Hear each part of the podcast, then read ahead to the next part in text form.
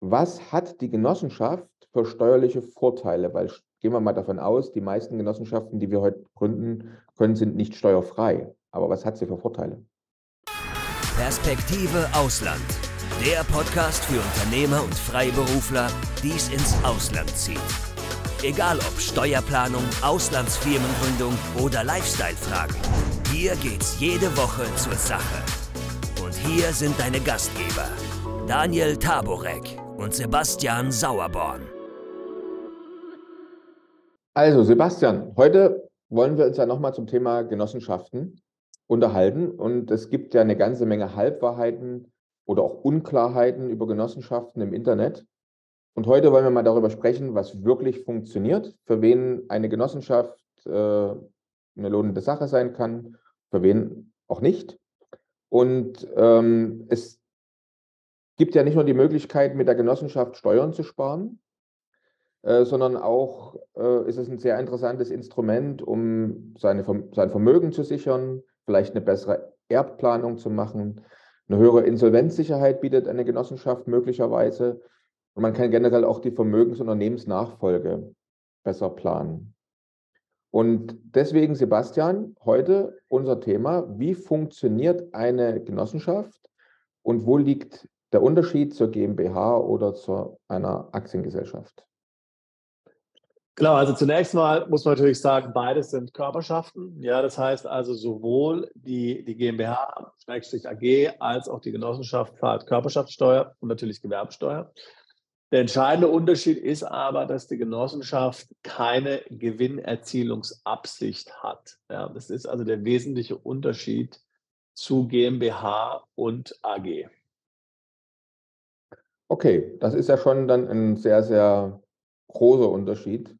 Äh, wenn man im Internet nachliest, findet man ja heraus, dass diese Gesellschaftsform, also die Genossenschaft, bereits in der Kaiserzeit entstanden ist und eine staatlich geförderte Gesellschaftsform war. Also eine GmbH, eine Aktiengesellschaft wird ja jetzt nicht vom Staat gefördert. Beim, bei einer Genossenschaft ist das ganz anders.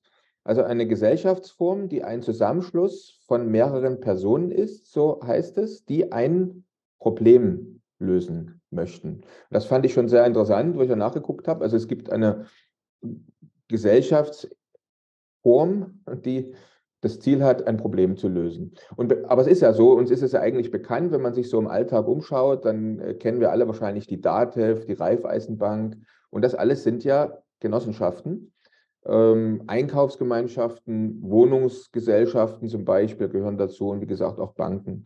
Also äh, halten wir mal fest an der Stelle, die Genossenschaft ist eine Gesellschaftsform zur Problemlösung.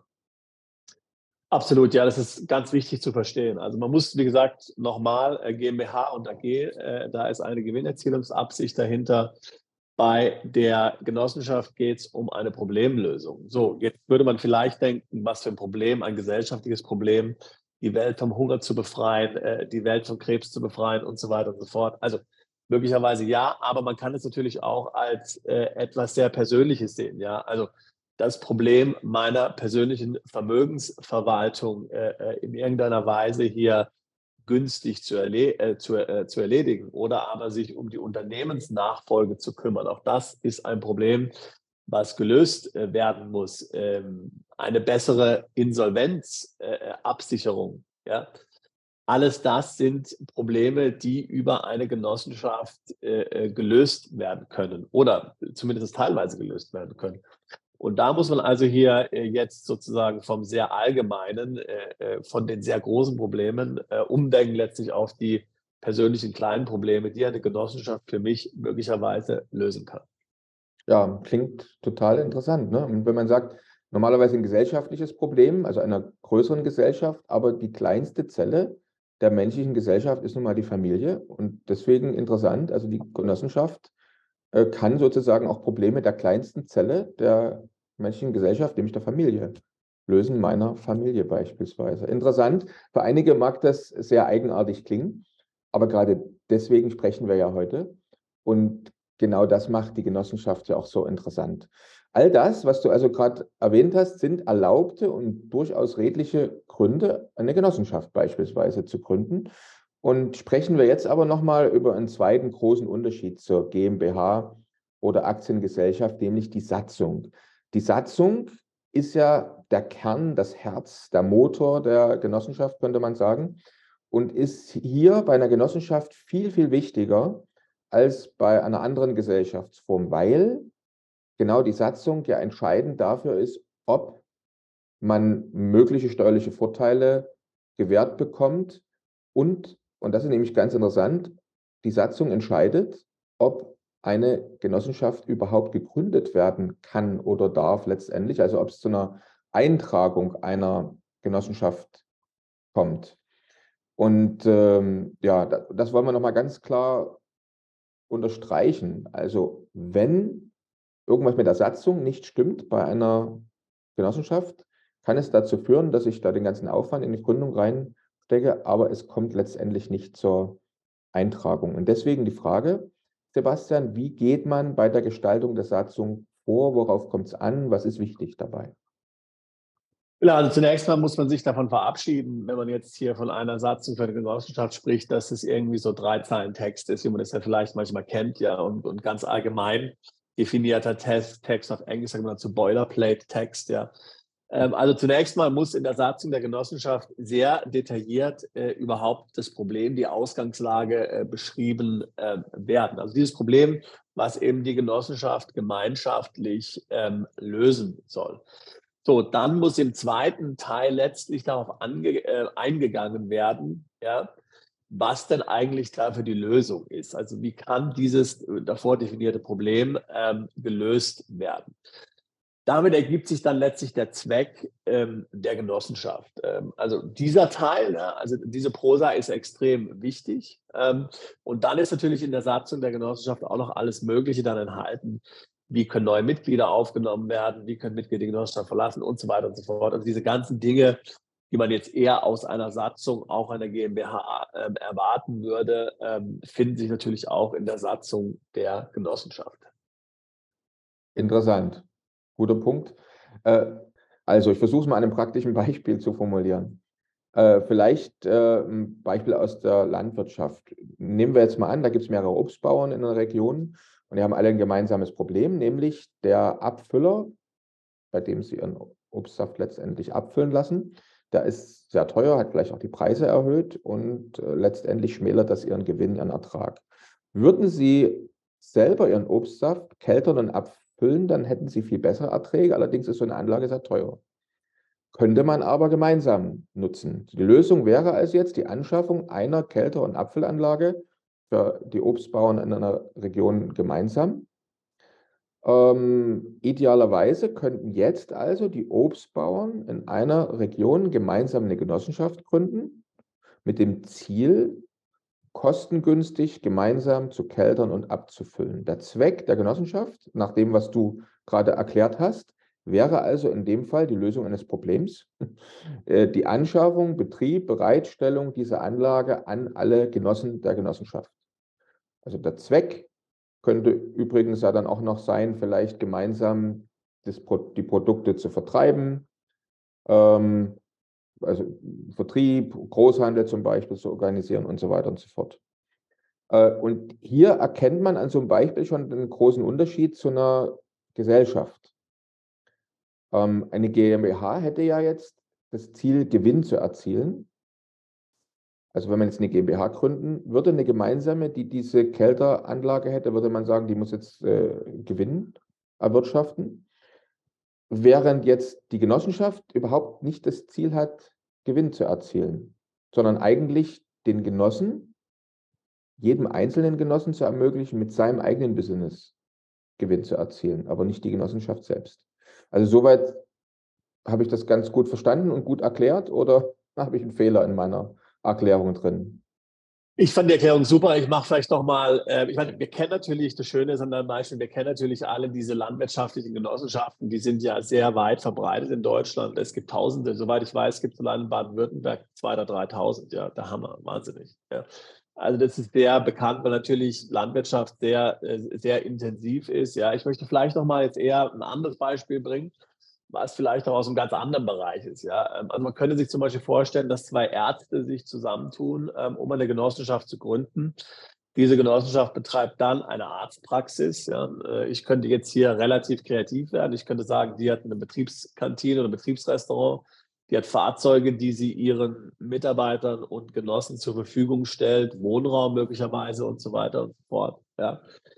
Und ähm, äh, das kann eine Genossenschaft ähm, alles machen und damit wird letztlich der Zweck äh, der Genossenschaft erfüllt, was jetzt bei der GmbH nicht ginge. Und, und ganz interessant ist auch noch, dass eben natürlich dann den Genossen hier ähm, äh, diese Vorteile nicht als geldwerter Vorteil letztlich zugerechnet wird. Ja, also das ist schon höchst interessant. Ja, das ist schon mal eine interessante Brücke jetzt zu den steuerlichen Aspekten. Äh, da wollen wir jetzt mal ein bisschen, müssen wir noch ein bisschen mehr einsteigen, was du gerade erwähnt hast. Also die Genossenschaft ist ja generell erstmal steuerpflichtig. Es gibt zwar ähm, Genossenschaften, die von der Steuerpflicht befreit sind, aber da gibt es nur ganz, ganz wenige. Und wenn man sich damit beschäftigt, sieht man, dass es auch mal schwieriger wird, äh, Steuerfreiheit für eine Genossenschaft äh, zu beantragen. Also, Ausnahmen sind vielleicht landwirtschaftliche Genossenschaften, einige Vermietungsgenossenschaften. Allerdings auch nur, wenn sie schon lange äh, zurück gegründet worden sind. Und wahrscheinlich sind die Tage der kompletten Steuerfreiheit auch für solche gemeinnützigen Genossenschaften äh, gezählt. Ähm, aber trotzdem, du hast jetzt also schon mal sozusagen die Büchse da aufgemacht von steuerlichen Vorteilen. Was hat die Genossenschaft für steuerliche Vorteile? Weil gehen wir mal davon aus, die meisten Genossenschaften, die wir heute gründen können, sind nicht steuerfrei. Aber was hat sie für Vorteile? Genau, also genau, das muss man so sehr ähnlich sehen wie jetzt zum Beispiel bei einer, bei einer Stiftung oder so. Ich meine, die wenigsten Stiftungen, die heute gegründet werden in Deutschland oder Liechtenstein oder sonst sind ja tatsächlich gemeinnützig. Ja, das heißt also, ähm, ähm, oder ähm, so, dass die, jetzt, dass die jetzt tatsächlich steuerfrei wären. Ähm, es ist ja schwierig, das anerkannt zu bekommen und äh, ich meine, darum geht es den meisten auch ja gar nicht. Ja, und ein bisschen ist es bei der Genossenschaft genau das Gleiche. Ja. Aber wichtig ist eben zu verstehen, dass es eben trotz ähm, diesem, ähm, trotz diesem augenscheinlichen Manko, dass die Genossenschaft nicht gemeinnützig ist, was keins ist, nämlich äh, tatsächlich auch weitere steuerliche Vorteile bestehen. Ähm, das eine ist natürlich das, die Betriebsausgaben. Ja, das heißt, es können natürlich äh, bei einer richtigen Satzungsgestaltung äh, etliche Dinge hier über die Genossenschaft ganz legal abgerechnet werden. Ja. Ein weiterer Vorteil ist, dass die Mitglieder, ähm, die Genossen, ähm, gefördert werden können durch die Genossenschaft. Ja, und es ist eben kein geldwerter Vorteil und muss somit nicht äh, privat ähm, versteuert werden mit Einkommensteuer. Und was jetzt die Besteuerung anbelangt, da ist es halt so, ähm, äh, das, das, hängt so ein bisschen vom Einzelfall ab, was jetzt hier besteuert wird, aber kann von 0 bis 25 Prozent Steuern so ungefähr ausgehen. Klingt interessant und äh, eröffnet natürlich ungeahnte Möglichkeiten und man erkennt auf den ersten Blick einige Vorteile gegenüber einer GmbH oder einer Aktiengesellschaft. Ich versuche das, was du jetzt gerade gesagt hast, trotzdem für mich selber und, und für unsere Zuschauer und Zuhörer nochmal an einem Beispiel festzumachen. Also würde jetzt beispielsweise äh, der Zweck der Genossenschaft sein, also hätte ich in, dem, in, dem, in den Statuten der Satzung sozusagen der Genossenschaft so geregelt, dass Mitgliedern oder den Genossen Fahrzeuge bereitgestellt werden, würden die nicht unter eine sogenannte 1%-Regel fallen. Also wenn ich jetzt in einer GmbH wäre und ich stelle jetzt Mitarbeitern ein Fahrzeug beispielsweise zur Verfügung, würde das ja unter die 1%-Regel fallen und müsste versteuert werden. Würde aber in der Satzung der GmbH drinstehen, ähm, der Zweck der Gesellschaft ist, Probleme unserer Genossen zu lösen, nämlich ihnen Fahrzeuge bereitzustellen. Dann entfällt die 1%-Regel. Das wäre schon mal interessant, falls es richtig ist. Also du mögst mich nachher noch korrigieren. Du. Ähm, oder jetzt äh, zum Beispiel könnte im Zweck der Genossenschaft die Bereitstellung von Wohnraum, der Betrieb eines Restaurants für Mitglieder sein. Also dass man da Mittag essen kann, zum Beispiel. Äh, die Gesellschaft könnte also jetzt von erwirtschafteten Gewinn, äh, die Genossenschaft besser gesagt, könnte jetzt Immobilie oder ein Restaurant kaufen und betreiben. Und wenn Mitglieder jetzt den Wohnraum oder das Restaurant nutzen, dann gelten diese Kosten, das wäre noch ein anderer Punkt, im Gegensatz zu einer GmbH voll aus Betriebsausgaben und dem Mitglied wird kein geldwerter Vorteil angerechnet. Habe ich das jetzt mal so richtig übersetzt, sozusagen, deine Punkte von vorhin? Genau so ist es, ja. Ähm, das hat so richtig, so richtig verstanden. Ja. Jetzt wird der eine oder andere fragen, ähm, und wenn ich, wenn ich jetzt den Gewinn ausschütten will, dann gilt im Grunde das Gleiche, was bei der GmbH auch gilt. Ja. Also das heißt natürlich, wie wir vorhin gesagt haben, die Gewinne müssen in der GmbH und auch in der Genossenschaft versteuert werden. Es gilt Körperschaftssteuer und ähm, Gewerbesteuer. Wenn dann die Gewinne an mich persönlich ähm, ausgeschüttet werden sollen, würde im Prinzip die Abgeltungssteuer fällig werden. Ähm, ist jetzt eine andere äh, Körperschaft, zum Beispiel eine GmbH, Genossin, dann würde wie auch ähm, anderweitig natürlich äh, bei einer Holding zum Beispiel keine äh, äh, Steuer fällig werden, beziehungsweise ein bisschen was, vielleicht aufgrund des Schachtelprivilegs. Ähm, es ist natürlich daher ähm, auf jeden Fall ratsam, wahrscheinlich die Gewinne nicht auszuschütten, sondern in der äh, Genossenschaft zu belassen und einfach weiter zu verwenden. Ähm, man muss so ein bisschen daran denken, dass jetzt die Genossenschaft ja so ein bisschen in Richtung ähm, äh, Konzern geht, wo man letztlich dann die Steuervorteile nutzen will, die Konzerne haben, die ja immer darauf beruhen letztlich, dass die Mittel, das Vermögen, die Gewinne im Konzern bleiben und im Grunde nicht ausschüttet werden und dort letztlich steuerlich bevorteilt weiter angelegt ähm, und dann auch vermehrt werden können. Ja? Also das heißt im Grunde genommen, die private Ausschüttung ähm, äh, an mich selbst ins private Vermögen als Genosse ist im Grunde nicht gewünscht und ist im Grunde auch nicht tatsächlich jetzt hier ähm, besonders günstig, aber auch nicht teurer als ähm, ähm bei der ähm, GmbH. Also man kann schon sehen, äh, mit der Genossenschaft, da lassen sich schon auf jeden Fall fantastische Konzepte realisieren. Klingt alles sehr spannend. Wir sind ja immer noch im Themenbereich Steuervorteile oder steuerliche Betrachtung einer Genossenschaft im Vergleich zu anderen Gesellschaften. Immer wieder hört man und liest man, besonders im Internet, dass die Genossenschaft auch hochinteressante Möglichkeiten bietet, wenn es um Wegzugssteuer und Erbschaftssteuer geht. Kannst du uns dazu noch mehr erzählen, Sebastian? Genau, also jetzt mal angenommen, äh, äh, ich würde jetzt ins Ausland umziehen und bin Eigentümer einer GmbH oder an einer GmbH beteiligt, dann droht ja in Deutschland die Wegzugsteuer. Und die ist letztlich in ihrer Höhe ähm, abhängig davon, wie viel wert meine GmbH ist. Ähm, und da kann sehr schnell sehr hohe Summen zustande kommen. Ja? Also nur als Beispiel, eine GmbH, die vielleicht 100.000 Gewinn macht, äh, die kann schnell so hoch bewertet werden, dass ich dem Finanzamt 300.000, 400.000 bezahlen muss ähm, beim Wegzug aus Deutschland äh, an Wegzugsteuer. Das sind natürlich Beträge, äh, die wollen die meisten, können die meisten so ohne weiteres nicht bezahlen und deswegen überlegt man sich ähm, konkrete Alternativszenarien dazu. Und es gibt äh, völlig legale ähm, Alternativen, um diese Wegzugsteuer äh, zu umgehen. Ähm, wir haben darüber auch ein eigenes Video gemacht, ähm, ähm, aber nur ganz kurz. Also eine Möglichkeit wäre zum Beispiel zu sagen, ähm, ich gebe jetzt die Anteile GmbH in eine Stiftung hinein oder ich in eine GmbH und Co. Hinein oder aber eben auch in eine Genossenschaft. Und die Genossenschaft hat möglicherweise diverse Vorteile gegenüber der Stiftung.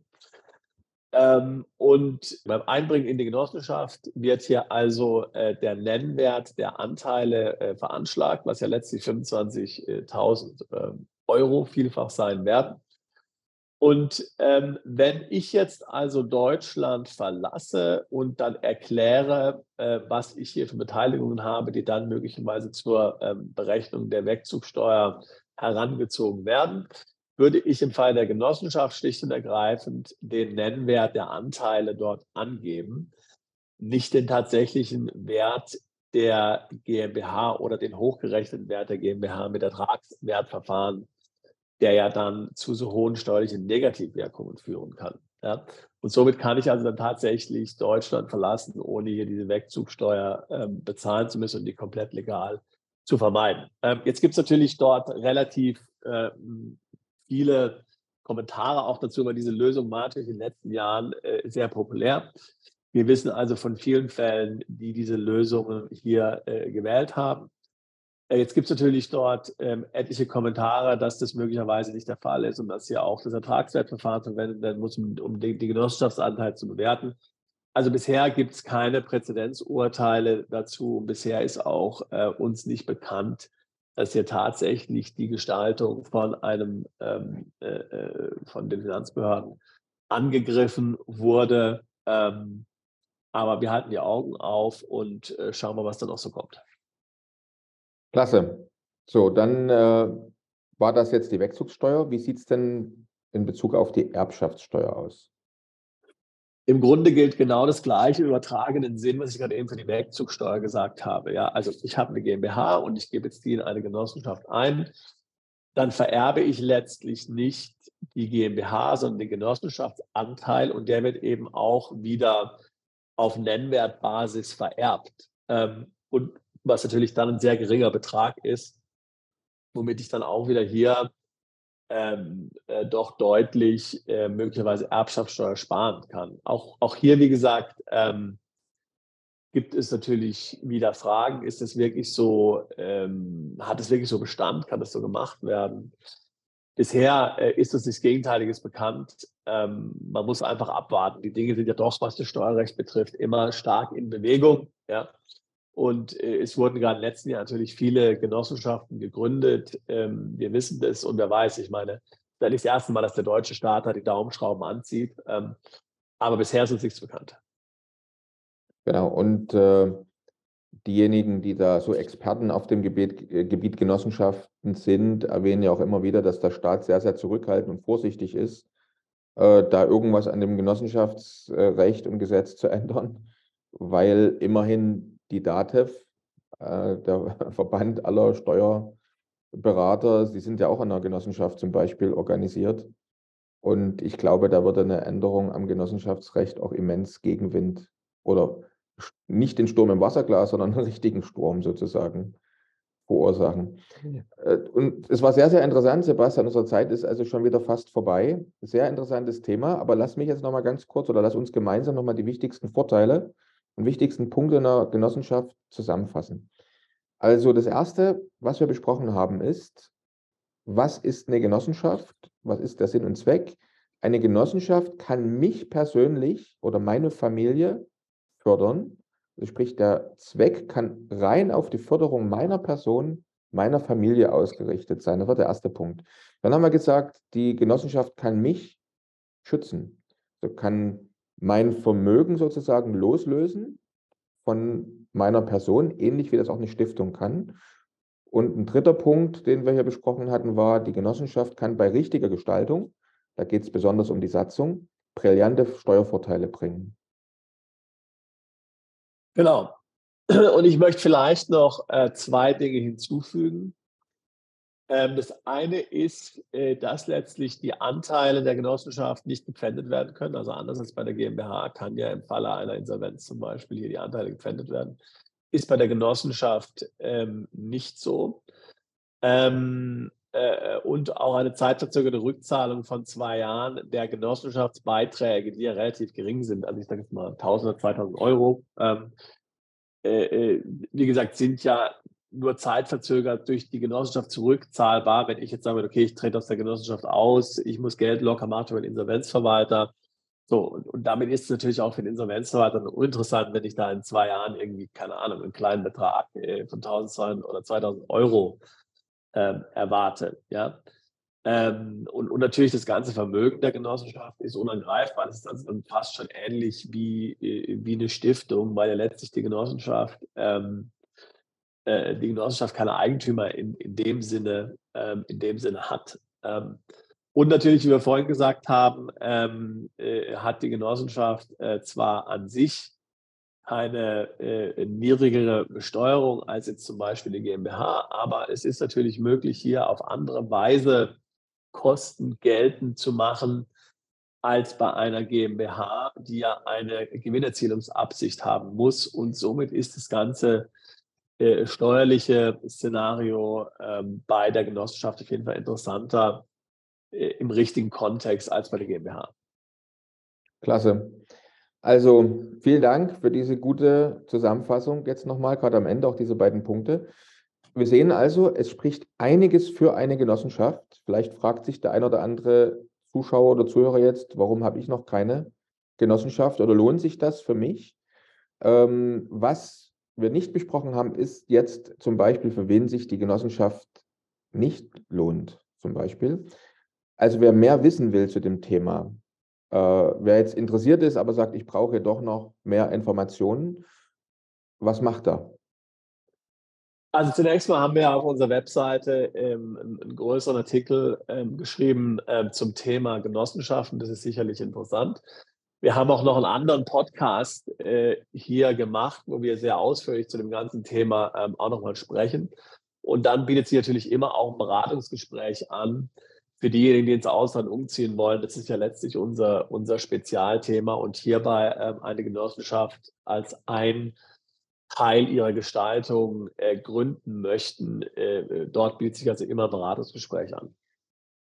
Dann vielen Dank, Sebastian, für das Gespräch. Bis zur nächsten Folge von Perspektive Ausland, der Podcast für alle Unternehmer, die es ins Ausland ziehen. Übrigens, wenn ihr keins unserer interessanten Videos mehr verpassen wollt, dann klickt doch jetzt gleich auf den Abonnieren-Button und auf die Glocke. Auch über Kommentare, Fragen oder einen Daumen hoch freuen wir uns sehr.